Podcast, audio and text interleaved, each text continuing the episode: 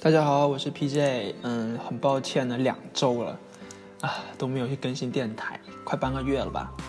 原因呢，就是因为上周就是第一，就是上上周吧，就是工作日的时候呢，一直在整理一些技术上的问题。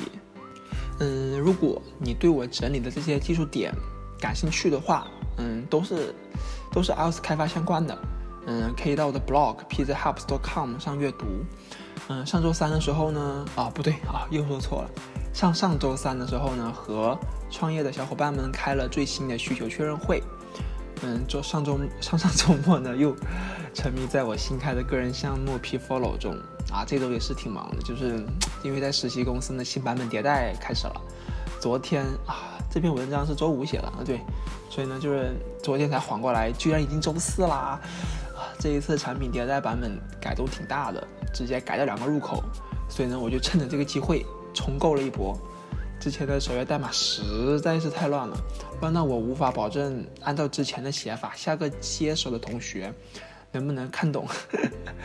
总的来说呢，就是这两周收获的挺大的吧，就是嗯，再一次狠狠地打了自己的脸。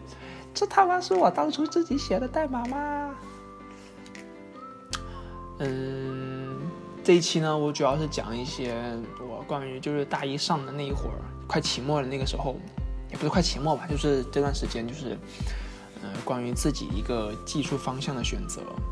然后呢，第一小节呢，就是来看这个，对啊，就跟大家讲一下这个选择之前我经历过的事情。嗯，我记得当时是处在大一快结束的时期，就我真的非常迷茫，我都不知道自己到底适合做什么。不过好在呢，当时加入的社团 Eflab 可以说是教了呃救了我一命。每周固定一次的小组活动，学长们讲完东西后就要检查上周布置的任务，或者让我们当场就要完成小练习。我当时完全不适应这种学习风格，可以说，嗯，适应的一塌糊涂。记得非常清楚的一点呢，就是有一周的活动应该可以归类到逻辑练习上吧。学长让我写一个打印多边形星星的程序，就比如说这种嗯，打印这个镂空的正方形，就是那个星号就行了。呃，镂空的三角形、镂空的五角星啊等等。当然现在看起来，嗯，还行啦，就也不是说嗯没有难度。主要还是一些边界问题的考虑，但是我当时好不容易完成了一个，也就是打印镂空的正方形嘛，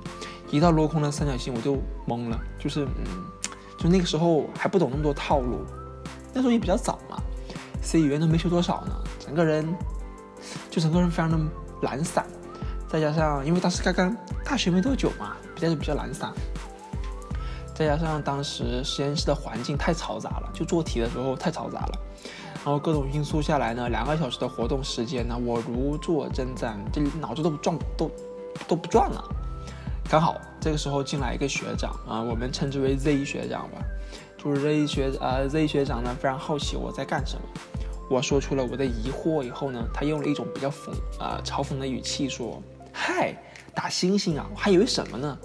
我靠，当时我就炸了，你知道吗？就是我心里憋得慌，就是我。哎，不过现在我也能理解了，就是不是一个层面的人，就当时的我和他还不是一个层面的人啊。当然现在其实也不是了，就是，就是，就不是一个层面的人，就聊不到一块儿去，而且各自说的话呢，很有可能会被别人 get 不到点上，从而引起误会。Z 学长呢是有过奥赛背景的，奥赛的背景的，所以呢，他还能够好奇我在干什么，已经非常不容易了，对吧？呃，但是那天晚上呢，真的给了我一个非常大的触动，就是从那个时候开始呢，我就下定决心，如果以后我能够成长起来，我一定不要像那个 Z 学长一样。当然，呃，到了现如今呢，我的态度是怎么样，有没有成长起来呢？也就只能从别人的口中才能知道了。嗯，在后续的几次活动中呢，我也慢慢的找到了适合自己的学习方式。我一定，一定，一定。不能在嘈杂的环境、人多的地方和还被别人盯着看，就看着你的屏幕的环境下学习或者工作，因为这实在太太操蛋了，你知道吧？就是，所以呢，当时我一旦开始做点什么东西呢，都会挑个角落去待着，呃，做出点什么好玩的事情呢，就可以兴奋的手舞足蹈，不会被别人发现，知道吧？就是不会别人说发现说啊，这个这个这个这个这个傻逼，对吧？啊，又是什么怎么样啊？好，跳过啊，嗯，嗯，也不，呃，当时还因为呢，也会因为搞不定某一个问题呢，啊，疯狂的揪头发，然后看着一根根头发呢掉落。嗯，还记得当时呢，给了我一个很大动力的事情，就是同样也是社团的一次活动。嗯，带我的学长，这带我的学长啊，给了我留了一个练习，就四则运算计算器啊，识别是啊，识别三日应当刮目相看嘛。那个时候呢，距离那一次打星星程序的活动过了应该是两个星期了吧。然后呢，一回到宿舍以后呢，我就坐在床边啪啪啪的就写完了。然后呢，学长当时给了我一个很大的鼓励啊，别提有多开心，就是尤其在这种，就这种长辈般的这种鼓励，也可以认为是自己的成长被别人认可的那种快感吧。也就是从嗯那个时候开始呢，我又给自己加了一条嗯约定吧，就是如果以后我真的能够成长起来了，一定要多给新同学鼓励，因为这种鼓励呢真的很重要，不管。做的东西呢是有多么的简单，还是说什么样的？毕竟当时我的那个破四的运算器给这个大三的学长看过后，他还能够发出鼓励。我现在能理解，他当时的那个鼓励只是一个单纯的鼓励而已。我还是有很多，就还有一堆的，一堆的这个边界条件没处理好。嗯，当时大一上的时候呢，还加了好几个技术社团，而且各个技术社团的主攻。技术道路完全不一样。当时加了一个叫七星社，嗯，宣讲的时候呢，我就对七星社呢抱有强大的意愿。整个高三呢，我心里偷偷就梦想着，就不能说出来，你知道吧？这种事情说出来就就被别人觉得说自己是又是个傻逼，知道吧？就就只能偷偷想着说自己以后能够成为一名很厉害的白帽子。所以呢，七星社也是我一个非常喜欢的社团，现在也是啊。嗯，七星社主要是主攻网络安全方向的内容。不得不说，这个社团的所有同学都非常的友善。如果真的要算起来的话，严格的说啊，就严非常严格的说，我觉得 eFlab 的同学们都是奇葩。当然，这个奇葩指的是有点像技术怪才、技术怪才的奇葩。同学们的能力真的非常的不错，但是当时给我的感觉就是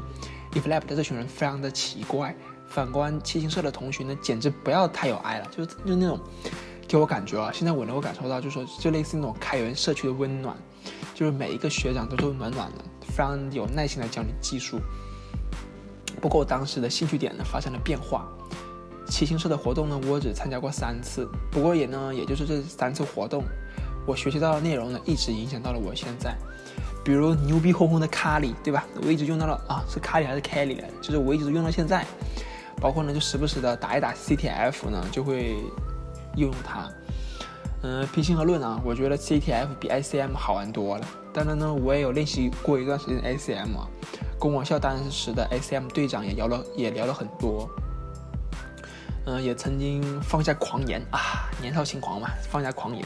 我一定会努力刷题的。啊，事情发展到最后，当然就是无情的啪啪啪打又打脸。至于为什么我不喜欢干巴巴的刷题呢？主要原因有以下几点：第一。ACM 从我练习就开始练习到弃坑，我始终觉得它都是把数学题换了一种方式，我非常的讨厌。第二，ACM 让我感觉到离我当时决定选择计算机专业的初衷差别甚大，非常非常的大。因为我当时之所以选择计算机专业，纯粹是因为我想要去做东西，做一个一个的产品，就是满足自己内心的一种需求，或者内心的一种最初的这种构想。做自己喜欢的东西，而且 ACM，但是这个哎，这个 ACM 疯狂的刷题，对于当时我的来，最对于当时我来说，这做这，嗯，很难做到这一点。嗯，ACM 让我得不到快感，就这第三点嘛。嗯，虽然说看到屏幕上显示出了困扰自己非常久的题目终于 accept，但是这个过程带来给我的快感还是不够。嗯，所以呢，我就放弃了 ACM 的方向。本来我就是一个非常讨厌解决这种浮在半空中的问题。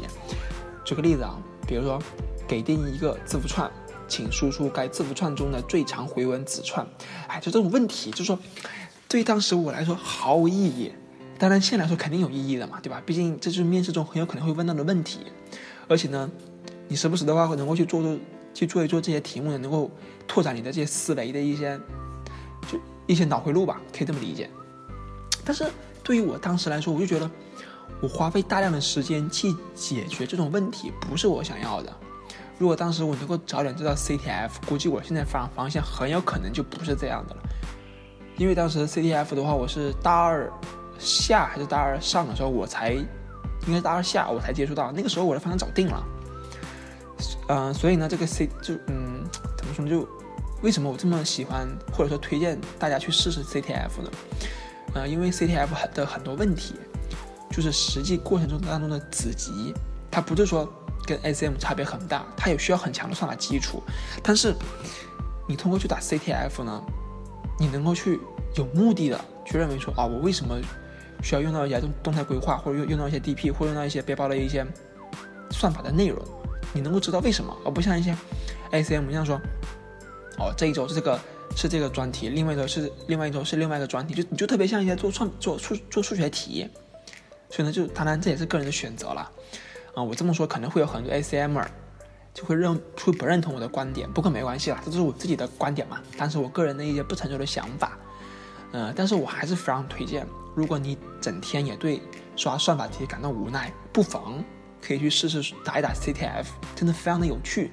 而且一套题下来呢。带给你的成长远远大于 SM 一场比赛下来的收获啊！比你别喷我啊，这这这就事实，可以去试一下。OK，又回归正题。嗯，过了一段时间以后呢，社团的活动都慢慢的步入了白热化阶段，很多坚持不下来的，或者认为自己不适合这个社团技术方向的同学，就慢慢的退出了。我也慢慢的把重心转移到了唯一一个技术社团上。也就是上文所说的 If Lab 在这个社团当中呢，我能够学到一些当时认为能够快速验证我想法的东西，比如 iOS 和 Web。呃，当时我的想法非常的纯粹，我就想做一个跑在手机上的 App。但是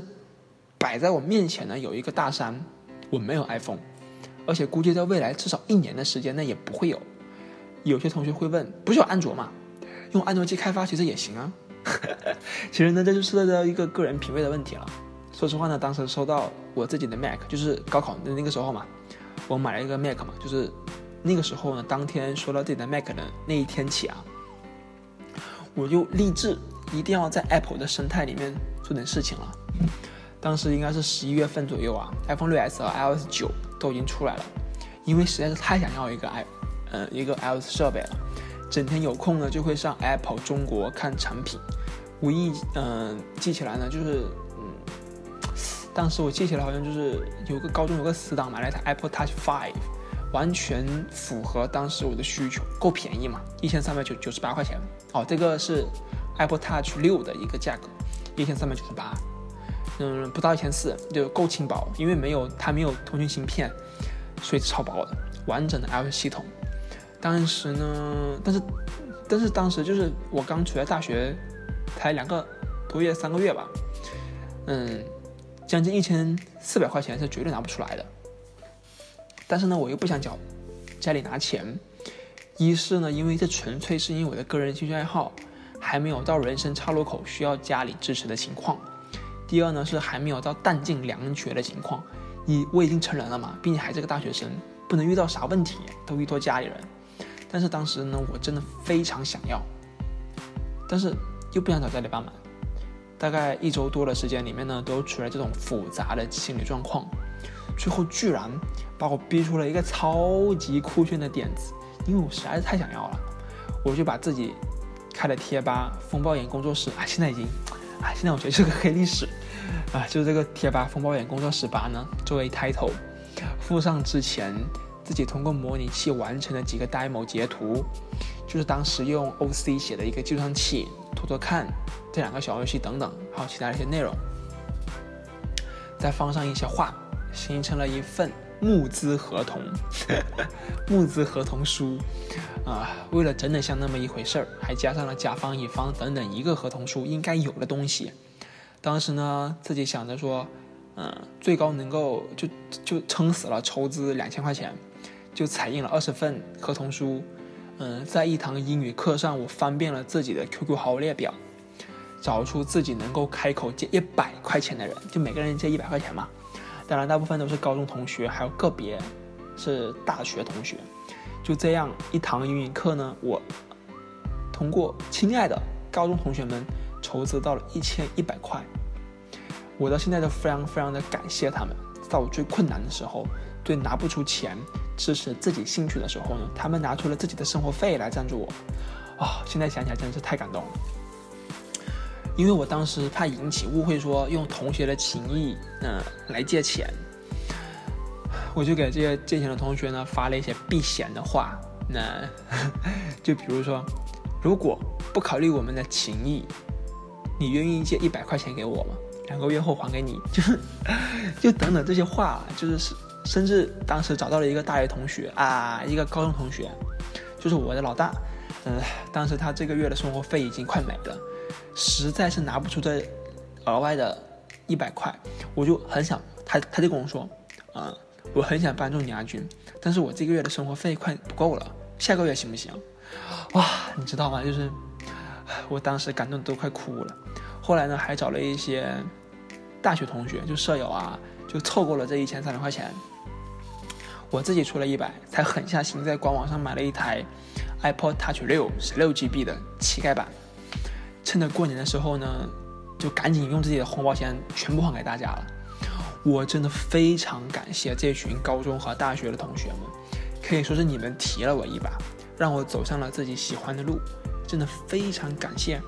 在大家都比较困难，都是学生，拿不出多余钱的情况下，还能帮助我。这些同学的名单呢，赞助我的名单我都记得。P-Follow 上线以后啊，你们一定是第一，就第一批免费下来的种子用户。呃，第二节就选择之后的一些事情。嗯，就这样呢，用同学们资助我的钱，真正的全身心投入到了 iOS 开发这条路。可以说，最开始我特别想做出一个能够跑在千千万万台设备中的软件。看他们，就看用户们使用我做的软件开心的样子，就是促使我这么做的原因吧。不过当时也快期末了，拿到设备后呢，没有进行太多深入的学习，反而是当时呢在家过年的时候呢，用自己所学为数不多的一点点 iOS 开发知识，硬是撸出了一个自动出题器，就是随机输入一下，random 一下出四的运算，还加了背景音乐。就下学期开学后拿给带我的学长看，他一看就把 bug 测出来了。因为当时我用的是模态视图展示的方法，而且当时呢也只会用 Storyboard 打界面，打出了出了一个特别搞笑的 bug。因为我是用模态视图展示的新页面嘛，然后呢我做出了这个处理器可以无限的以模态视图方式跳出新页面。这样的话呢，底层的视图还没有被销毁，一层一层的视图以模态视图的方式售出来，最终的效果呢，就是这些背景音乐啊，就每一层嘛都有个背景音乐，最终的效果呢就成了交响乐了。呃，不过当时呢也给了我一个很大的提醒，开始反问自己，为什么自己在做这个东西的时候没有考虑好这些情况？为什么学长能够直接看出我做的东西里面的 bug？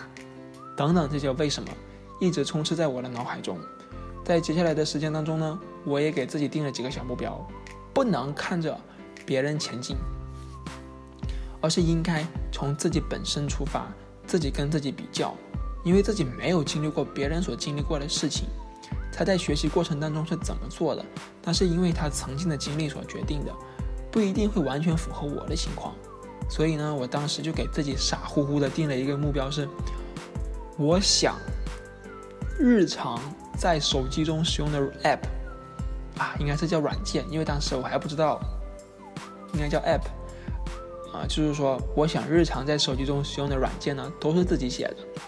就是现在想起来这种问题啊，这种就这这件事情实在太尴尬了，就是不可能，你知道吧？就就几乎相当于不可能。嗯，好了，上面呢就是我大一的时候呢，